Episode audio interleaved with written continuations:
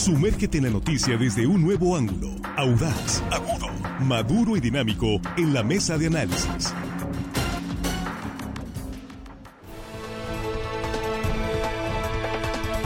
Estamos de regreso en línea directa, primera emisión de este 15 de noviembre, mitad de semana, mitad del eh, penúltimo mes eh, de este año. Y aquí en la mesa de análisis nuestros eh, compañeros ya listos. Jesús Rojas, ¿cómo estás? Buenos días. ¿Qué tal, Víctor? Buenos días. Buenos días para los compañeros, buenos días para el auditorio. Bueno, y siguiendo. ¿Y a quién vas a saludar ahora? Hoy vamos a irnos a Estación Naranjo, Víctor. Ah, Naranjo. sí, sí, sí. Que el, el, reto es saludar un... una comunidad con nombre de árbol planta o flor. Sí. Durante esta semana ya vamos bien. Ahí ya le agregaste flor. Pues puede ser. Bueno, es que, es que se está poniendo. ¿no? Sí, sí, está interesante. Hay, hay, varios, pero bueno. Sí, no son pocas, ¿eh?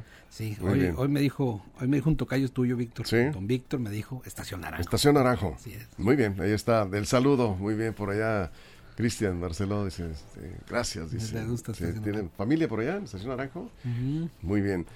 Juan Ordorica, ¿cómo estás? Muy buenos días. Muy buenos días, Víctor, la mesa, amigos de la producción. Y hello, estimada audiencia que nos escuchan hoy miércoles, el día más X de la semana. el señor Barceló está de acuerdo conmigo porque... Sí. Sí, acá también. Ni bueno, pero es quincena, dicen, así que es contento. Bueno, levanta un poquito. Levanta un poquito. Pero... Ya cambia el panorama. Armando Ojeda, muy buenos días, bienvenido. Que el día les sea bueno, compañeros. Es un gusto saludarlos esta mañana y a todos ustedes, los muchachos acá simpáticos, los chicos de la producción. Y a toda la gente, Víctor, que nos escucha amablemente aquí en nuestro queridísimo estado de Sinaloa. Y más allá sí, de nuestras fronteras, amigo. Y nosotros muy agradecidos por eso. Gracias, en verdad. Eh, saludos a San Antonio, Texas. Por ahí hay algunos paisanos que nos están viendo y que están atentos a lo que ocurre a través de línea directa. Muchas gracias. San Diego, California, también, por ahí la familia Lastras también están atentos a línea directa. Muchas gracias. Bien, pues vamos a, a re revisar más o menos fortalezas y debilidades de eh, los tres más visibles eh, candidatas y candidato, en este caso, a la presidencia de la República, aunque todavía no se han formalizado las candidaturas, Jesús, están en ese proceso no, están ya. en un proceso, ya ¿Sí? se están registrando ante sus partidos políticos, Así ya es. en unos días más va a comenzar formalmente el proceso de precampañas, aunque bueno, eso ya está súper pasado, Víctor. Digo, eso es lo que decía la ley, pero ya sabes que los partidos políticos, salvo Movimiento Ciudadano, pues se adelantaron en estos procesos de selección, así es de que estamos como estamos. Y bien, como, como comentas, el tema de encontrar las fortalezas, las debilidades de cada una de las candidatas y los candidatos, creo que puede ser un ejercicio interesante porque, pues por lo menos son los tres que se ven que van a estar en la boleta, ¿no? Ya difícilmente, aunque el Movimiento Ciudadano hay más personas registradas, pues es evidente que Samuel García es quien va a estar por ahí. No sé si la dinámica la comenzamos de uno por uno y hablamos en general de, este, de sus fortalezas y debilidades, y ustedes sí. dirán si comenzamos con, con quién, por ejemplo, quién les gusta acompañar. ¿Cuál sería bueno el formato? Un, una rápida este, una primera participación, una pasadita de, de, con los de, tres. Con los tres. Sí, en la primera vuelta y luego vamos eh, ya revisando particularidades. ¿no? Bueno, en lo general yo podría decir que los partidos políticos tienen un gran reto para el 2024 y es acompañar a sus candidatos eh, de diferentes formas. ¿no? El movimiento de, de Regeneración Nacional le da mucho a, a, a, Claudia Sheinbaum, es un movimiento que sostendrá su candidatura, que difícilmente eh, va a perder votos porque el gen, la gente que está contenta con el trabajo del gobierno, que vincula al gobierno con el partido, prácticamente va a tener el voto de confianza hacia esa eh, opción política. Caso contrario con Xochitl Galvez. Xochitl Galvez eh, está en un momento de crecimiento, es una candidata buena, es una candidata que luego vamos a ver sus características, pero de alguna manera ella viene a aportarle al desafortunadamente al descrédito de los partidos que la postulan, ¿no? Tiene, tiene más ventaja el Partido Acción Nacional, que es aparentemente donde sale, pero el Partido Revolucionario Institucional, pues ya vimos en todas las encuestas, marca una preferencia contraria, ¿no? Un rechazo de partido muy alto, el Partido de la Revolución Democrática prácticamente pues perdido, y entonces Xochitl, con su carisma, viene a darle y aportarle a los partidos políticos una opción y una oportunidad. Hay quien ha dicho que Xochitl fue solamente una construcción de momento y que ella debió de haberse quedado en la Ciudad de México y que seguramente hubiera ganado. Pero yo creo que para bien del frente opositor, Xochitl es la mejor carta que pueden elegir. Ahí sí no hay ni para dónde hacerse, sobre todo por aquellos que se anotaron la competencia. Y por último, Samuel García, bueno, este joven intrépido, y lo pongo así, intrépido, porque decidió dejar el gobierno de Nuevo León cuando apenas tenía dos años para irse a una aventura política a un partido político que tiene menos de 10 puntos de preferencia. Esto aparentemente parece una locura, pero hay un juego detrás que vale la pena analizar. Eso es Juan. Sí, bueno, Samuel García, empezaré por él. Joven, hasta un mes más le queda para ser joven, ¿no? Porque la ONU Sí. hasta los 35 años marca como juventud, tiene 35 en la rayita, entonces le queda como un mes, el 28 de diciembre cumpleaños, le queda para ser joven. Entonces es, digamos, un político, y lo vamos a poner, sus fortalezas. ¿Qué le entiende las redes sociales?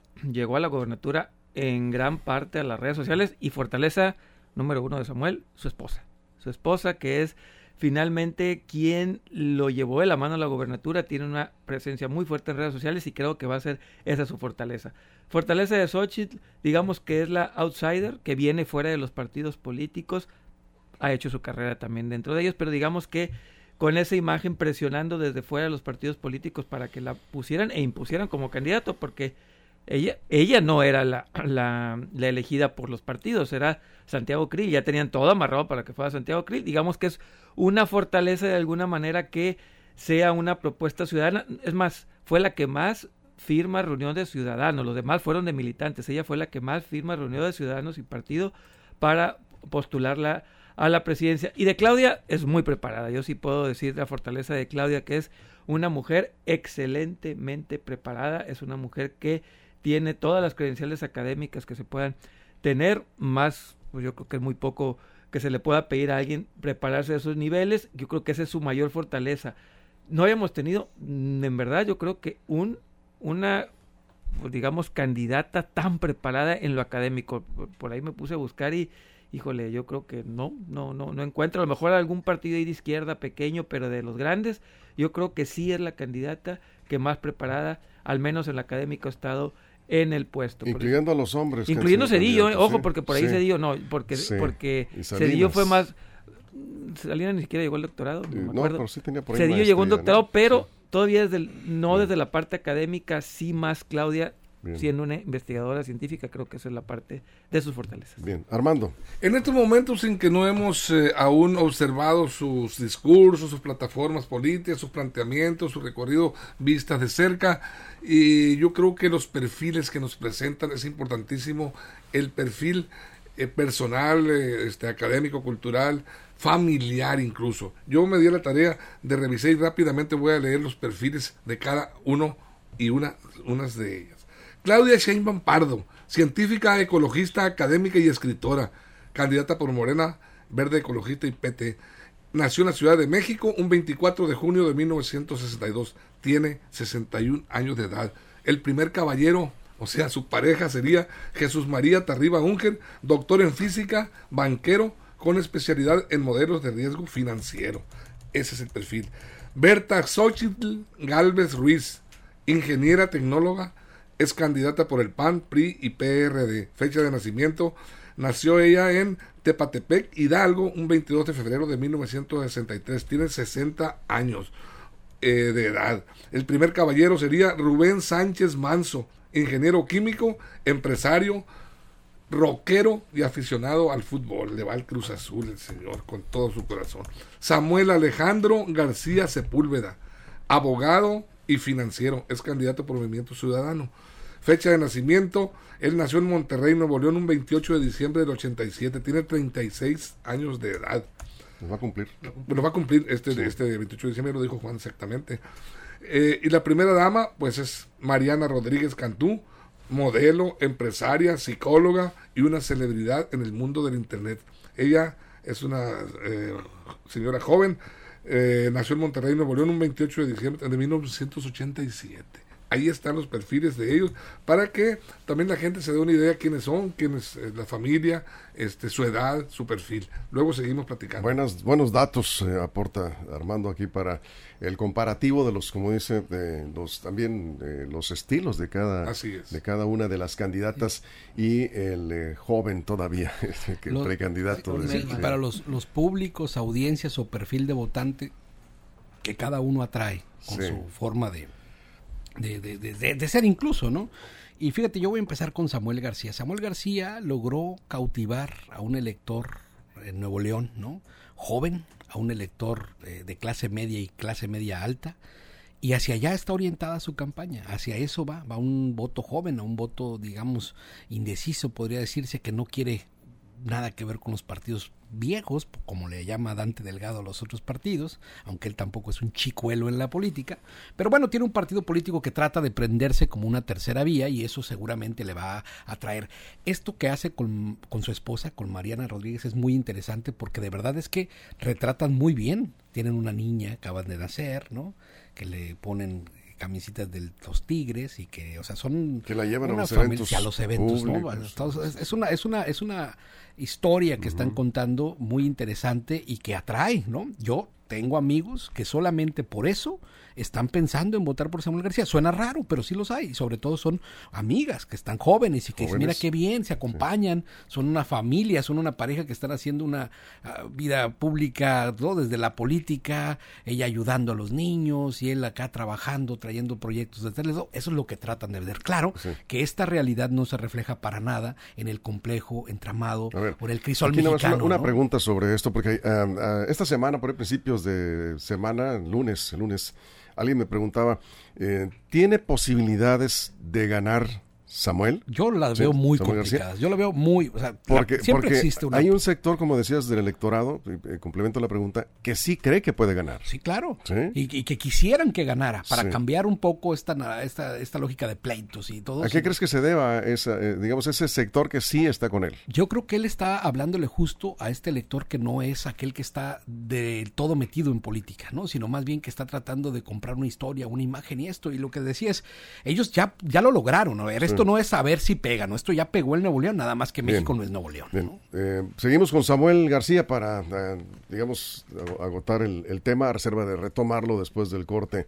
¿Tú crees que tenga posibilidades de ganar? Digo, ahorita como están las encuestas, pues no se ve por dónde, Juan, pero Posibilidades Pero- sí, probabilidades sí. pocas. Posibilidades sí, porque va a estar en la boleta, ¿no? sí, Entonces, con eso- pero por su perfil y por cómo llega a ese sector de la población y cómo ganó en Nuevo León cuando no daban, pues no daban un peso por él. Sí, bueno, otra vez, ¿Crees? posibilidades, pues Sí. de hecho está en la boleta ya es una posibilidad. sí. La probabilidad, ahí sí cambia, la probabilidad, si me voy directa y exclusivamente en el número de las encuestas, que no tendría por qué ser así, pero digamos que po- pondré eso de base, pues tiene un 7% de Si tuvieras que apostar, No, pues obviamente el 7%. Siete, El siete por- 7 a 1 darías la apuesta? Sí. Siete, 7 pagas, a 1. pagas Pago siete, 7 a 1. siete a O 1. sea, el que me apueste. pues, Así siete. lo ves ahorita. Así lo veo ahorita. Ajá. 7. Recibo siete. Siete. Sí, sí, Así sí, es. claro. Sí, Sí, sí, así está es. atractivo, pero... No, pero no, ni No, así. sí, pero No, está- ni a 10 a Sí, 1. Ya ves que Juan siempre apuesta a lo seguro, ¿no? Entonces, esa sería la probabilidad. Un Sí. 7 a 1 es. 7 a 1. un- Eh, Sí, un, un 7% de probabilidades es lo que tiene el señor eh, Samuel García, porque bien lo dice, no es, no es Nuevo León, México. o sea, como en las apuestas, Armando, si le apuestas mil pesos a Samuel García y gana, ganaría siete mil. como dicen en el fútbol. sí, Con- con los Las hay Nomás que hay que pagar los mil pesos, ¿no? No más que hay que pagar los mil pesos por, por Adela. ¿Cómo ves a Samuel García? Pues mira, Víctor es un eh, joven este, dinámico, preparado, este, estudiante, estudioso. Él salió egresado del TEC de Monterrey. Eh, pero como que eh, los, eh, yo creo que los guapos y carismáticos no han- nos han dejado una mala impresión a los mexicanos en materia política. En- Enrique Peña Nieto. es un galán, es un, es un tipo bien parecido, carismático. Es atractivo, sí. Sí, sí, hay que decirlo. pegue, o sea, ¿no? tiene Sí. su pegue. Este, eh, eh, y y me, me recuerda hasta cierto punto a Enrique Peña Nieto, que se vendió carismático, guapo y todo lo que tú quieras, y no nos eh, correspondió como esperábamos los mexicanos. Eh, eh, yo veo un perfil parecido en, en este en Samuel García, eh, con la diferencia de que pues es un poco más preparado, o quizá mucho más preparado académicamente que Enrique Peña Nieto, pues, según nos dejó el, eh, el estigma que dejó. No sé si Peña Samuel tenga Nieto. alguna maestría. Sí. Sí, ¿Sí yo tiene creo que- maestría? yo creo que sí. Sí, en finanzas, ¿no? Creo. Algo así. Sí, es, es lo que estudió. Y bueno, este, yo creo que en, en estos momentos habría que esperarnos a ver el desenvolvimiento de ellos para, para no juzgarlos en, en- solo en su apariencia, en su perfil, porque México requiere en realidad a un hombre o una mujer preparado, capaz, inteligente, con visión de Estado, eh, mesurado, conciliador, humanista y sobre todo, sobre todo honesto, que tenga, que no tenga manchas Nicola que le pisen, como dicen en el argot. Honesta popular. u honesta. Es hombre correcto. mujer. No, bueno, Sí. hablemos de la honestidad. Este, en- sí. en Bien, eh, vamos a hacer una pausa en radio. Acá el señor Miranda te reclama, dice que, por favor, dice, hazle un reclamo a Armando Ojeda. ¿Qué tienes contra nosotros los guapos? Dice. Bueno, Sí, tiene- no, no, me estoy flagelando ¿Qué, solo, qué te Víctor. pasa? Pues, Tiene- ¿qué te pasa? Sí, Tiene sí. un doctorado en Ah, tiene- política y administración pública por la escuela por la escuela de política del Tec de Monterrey. Bueno, ¿no? pues, y este, es un muy buen sí, posgrado. Te digo que es un hombre preparado. Tiene joven. buenas credenciales ahí no te, académicas. ahí no te sí. pasan por bonito, ahí tienes Eh, que sí, estudiar. Claro, claro. Bueno, este, quizás esa fama que tiene eh, le ha servido mucho en redes sociales porque pues ahí está bien posicionado. Aunque lo comparamos con Claudia o con Xochitl y pues está muy abajo en las encuestas. Vamos a ver cómo se desempeña en la campaña y vamos a ver si logra la candidatura porque ese terreno pantanoso de Movimiento Ciudadano todavía no eh, de- deja muy en claro quién será. Esperaron hasta el final a Marcelo y alguien por ahí dice que todavía tiene aspiraciones el presidente del partido, que se sigue promocionando Dante No, Delgado. Marcelo. Bueno, ahí está en redes sociales. Yo me encontré ayer un anuncio de, de- del presidente. Dante. Movimiento. Ciudadano todavía está pensando en Marcelo como posibilidad. No, no, ¿Puede ya? no, no, no, no, pero Dante ¿No? Delgado podría ser. Sí. Ah, ah, bueno, Dante. No se registró tampoco Dante. No se registró. Dante tampoco puede Pues ser. sí, pero él es el dueño del partido, total. pues Sí, sí. los- quedan invalidados ¿Qué le todos los registros y voy Sí, yo. es que porque ahí- yo lo. Se está promoviendo, no sé si para, pues para algún otro cargo, pero bueno, ahí están las cartas. Y vamos a la pausa, nos quedamos sin comerciales en redes sociales, es la mesa de análisis de línea directa, analizando los perfiles de las candidatas. Ahorita vamos a hablar de Claudia y también de Xochitl, ya hablamos un poco de Samuel, los eh, aspirantes visibles a la presidencia de la República. Regresamos eh, después del corte en radio. Aquí nos quedamos en redes sociales. Conéctense a Línea Directa Portal en Facebook, Línea Directa TV en YouTube. Y no olviden nuestro canal de noticias, el canal de noticias de Línea Directa en WhatsApp. Lo, sí lo tenemos en la liga ahí, ¿verdad? En, en Facebook, en vivo. Para que con un clic ustedes se suscriben. Ahí está. Sí, en, en el canal de noticias de Línea Directa en WhatsApp. Una pausa, regresamos. Información confiable, segura y profesional. Línea directa. Información de verdad. Con Víctor Toro. Línea directa.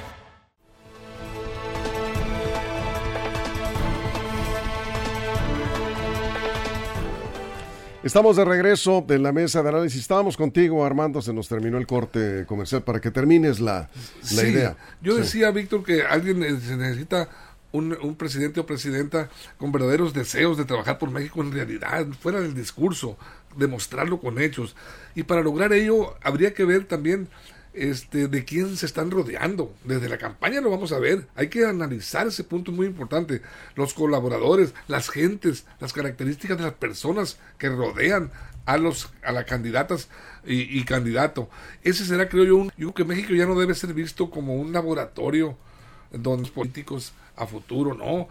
Ahora necesitamos los electores, eh, estamos obligados a razonar bien el voto y saber a quién se los vamos a entregar, porque ya México no aguanta más experimentos. Yo creo que sí necesitamos presidentes que vengan con todo el amor y la vocación a servir al país, ¿no? Eso es Jesús. Pero es que ahí está, ahí en lo que dice Armando radica una gran complejidad en la política mexicana. Dice que representar bien a los mexicanos y al México, pero pues a cuál de todos, porque México es tan complejo. Por ejemplo, para un empresario eh, de Nuevo León, un ganadero que ha sido beneficiado con el gobierno de Samuel García, no habría mejor perfil de candidato que Samuel García, ¿no? Para muchos Los jóvenes. intereses generales del país, Jesús. Ese, ese sería el candidato, por ejemplo, en el cual depositarían las, las confianzas, ¿no? Xochitl Galvez para otro sector de la población que diría es congruente con la lucha indígena, ha estado en las causas, ¿no? Ha estado trabajando, ha sido una persona honesta, aunque después la quisieron machar ahí con algunas cosas que no se le han comprobado, ¿no? Pues es una persona que ha estado en cargos muy importantes en la administración pública federal, en cargos de representación política también importantes, y digamos que ha pasado por el pantano sin mancharse, ¿no? Hasta ahorita que la quieren embarrar. Es consistente también en un discurso y, de posturas muy claras ideológicamente hablando. Ese es, ese es un... Y a Claudia, pues diría, bueno, ella también va a continuar la lucha en favor de los pobres, de los desfavorecidos del país, esta idea de la cuarta transformación. Entonces, esta idea de que debe de representar el valor de los mexicanos, pues cada uno hará lo propio para ese sector de la población que cree tiene un voto que le puede entregar, que le puede dar en mayoría, porque al final de cuentas, quien va a ganar la elección va a ser quien convenza a la gran pluralidad de los mexicanos que van desde Cancún hasta Tijuana, con cada una de las complejidades, que en Michoacán hay un problema de, de, de- de violencia y que en Sinaloa hay un problema con agricultura y todo, y así se van a ir teniendo que hacer el planteamiento. ¿Quién tiene estas capacidades para hacerlo? Creo que eso es lo gran, yo creo que ¿quién- para comunicarlo más bien, ¿no? Ese es el gran reto de este proceso electoral de 2024. Como digo, los partidos políticos dan algo, pero los por supuesto que los candidatos no pueden quedarse por Sí. debajo de lo que pongan. Quiero hacer un paréntesis. Me están pidiéndonos un saludo para los policías municipales de Culiacán que hoy festejan su Sí, día. muy bien. Así que les enviamos un saludo y muchas gracias porque muchos de ellos nos escuchan. Saludos a nuestros guardianes. Felicidades a todos y a Y al todas. comandante Sergio Leiva, por supuesto, está Sí. haciendo muy buen A trabajo. todo el equipo de la Policía Preventiva de Culiacán, a todo el personal, muchas felicidades en su día. Bien, eh, estamos analizando fortalezas y debilidades. Se nos va rápido el tiempo. Va a ser un acercamiento nada más. ¿Cómo ves? ah, decíamos lo de Claudia hace un momento, ¿no? Sí, sí, que. Claudia sí, considero que Tiene muchas ventajas. ¿no? ventajas, tiene experiencia también Sí. en la parte de gobernar, pues es, es, es una ventaja, es una es una fortaleza y ahí sí voy a coincidir con Jesús cuando decía Armando, es que necesitamos candidatos que tengan lo mejor para México. Todos los que se están postulando creen ellos en lo personal que es lo mejor para México, pero En los hechos, dije. Sí, sí, Ya pero al final del día, pero ahí sí esta parte abstracta no me gusta de que es que no se ponen de acuerdo para lo mejor para México. A ver, para mí, yo, lo personal, creo que lo mejor para México es no tener una empresa estatal que nos brinde electricidad, sino que sea privado todo. Eso es lo que yo creo que es lo mejor para México. A lo mejor Armando dice, no, yo quiero que haya la CFE. Bueno, ahí los dos queremos que haya electricidad, pero queremos cosas distintas en cómo llegar a eso. Sí, unos quieren, o sea, por eso esa abstracción de lo mejor para México, no existe esa abstracción. Claro que queremos lo mejor para México. Las diferencias que representan Samuel, Xochitl y Claudia es cómo llegar a eso mejor. Claudia evidentemente quiere que para México la, la electricidad lo tenga la CFE. Xochitl ha dicho que no, que quiere que sean los privados los que tengan más participación en el sector energético. Samuel también ha dicho que, que sea un poco más los privados. Ahí, en ese, puse este ejemplo porque en esos detalles es donde están las diferencias. ¿Qué es lo mejor para México? Pues que todos tengamos electricidad. El cómo llegar a eso es donde Y está. más barata. y más barata, pero el cómo llegar a eso es donde empiezan las diferencias y broncas. Y eso, ahí sí lo voy a decir, es irreconciliable. Porque repito, en lo personal, a mí no me gusta que haya un monopolio estatal. Es irreconciliable. No me van a convencer nunca que, que es bueno tener un monopolio Sí, estatal. pero como dices, cada quien. Cada quien, Sí. a eso voy. Bien.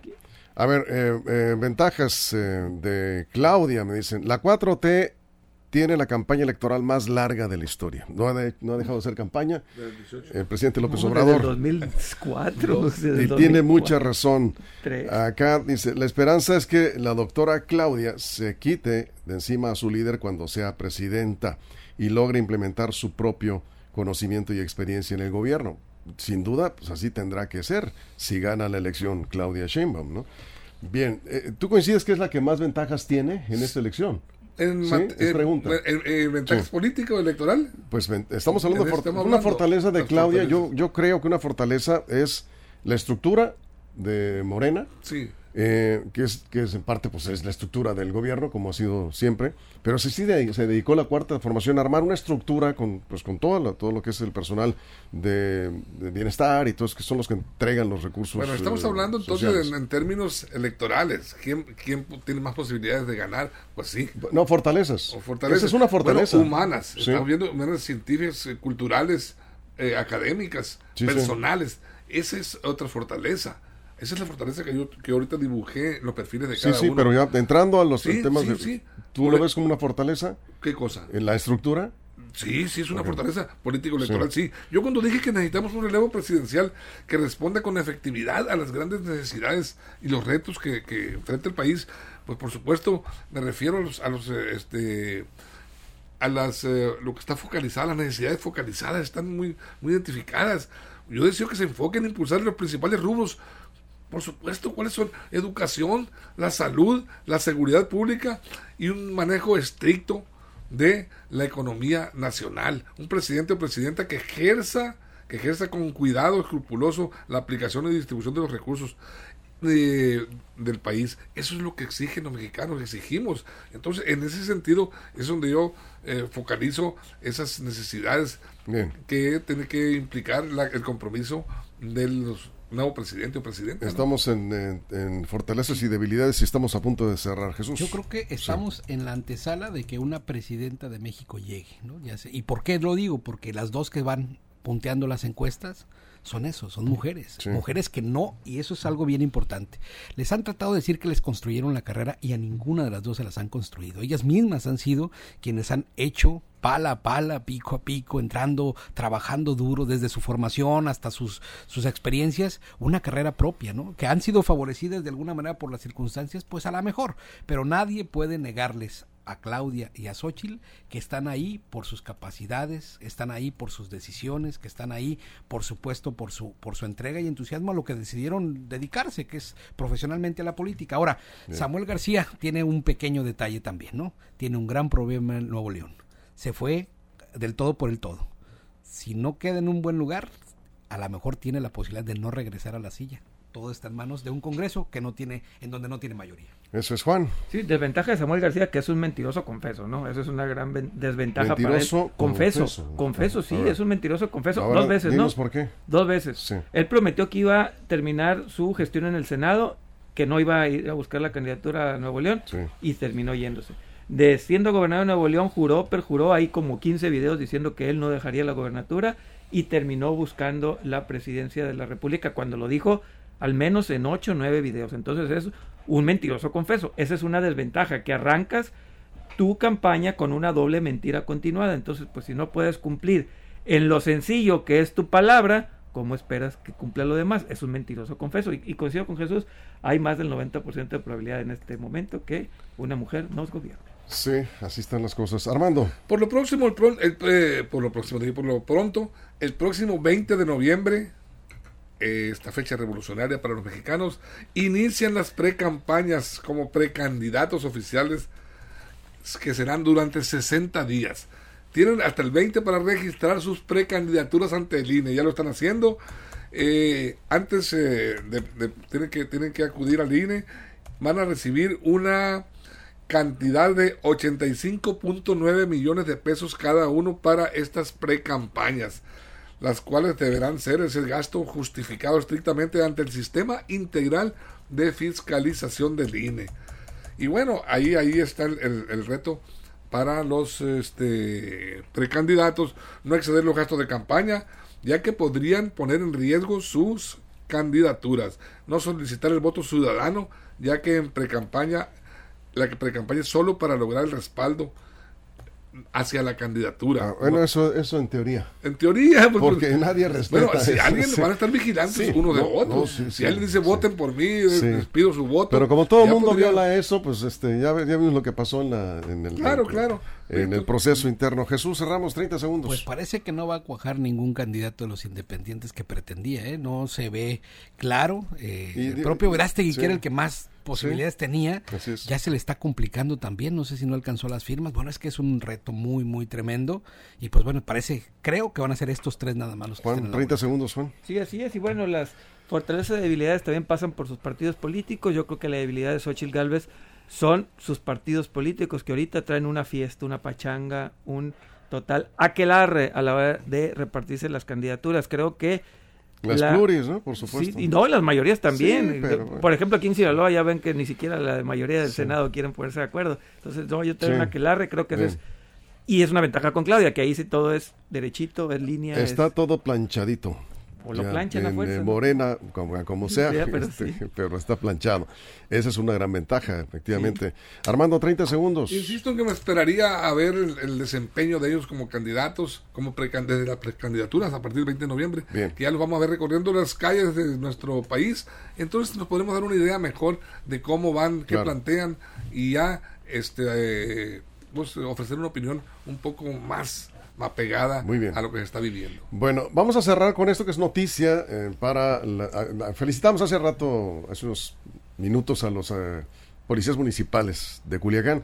El alcalde Juan de Dios Gámez, en un acuerdo con el Cabildo, acaba de anunciar un incremento salarial, como regularmente se anuncia en este día del policía, del 8.9% para policías municipales activos, jubilados y viudas de Vaya, policías. Esa es un- una gran noticia. Enhorabuena. mejor El regalo otro de- alcalde su le cerraba las puertas y este parece que al menos se compromete Y ahora le cierran esto, las puertas a él. Sí, pues, Por a- cierto. A veces se la sí. ganan, ¿no? Entonces, 8.9% incluye a policías municipales activos, jubilados y viudas de policías. Gran noticia, sin duda, para eh, pues todos los eh, elementos que le han servido a la ciudadanía de Culiacán a través de la seguridad pública. Felicidades. Con esto nos vamos, Jesús. Muchas Buen día. gracias, Juan. Gracias, Armando.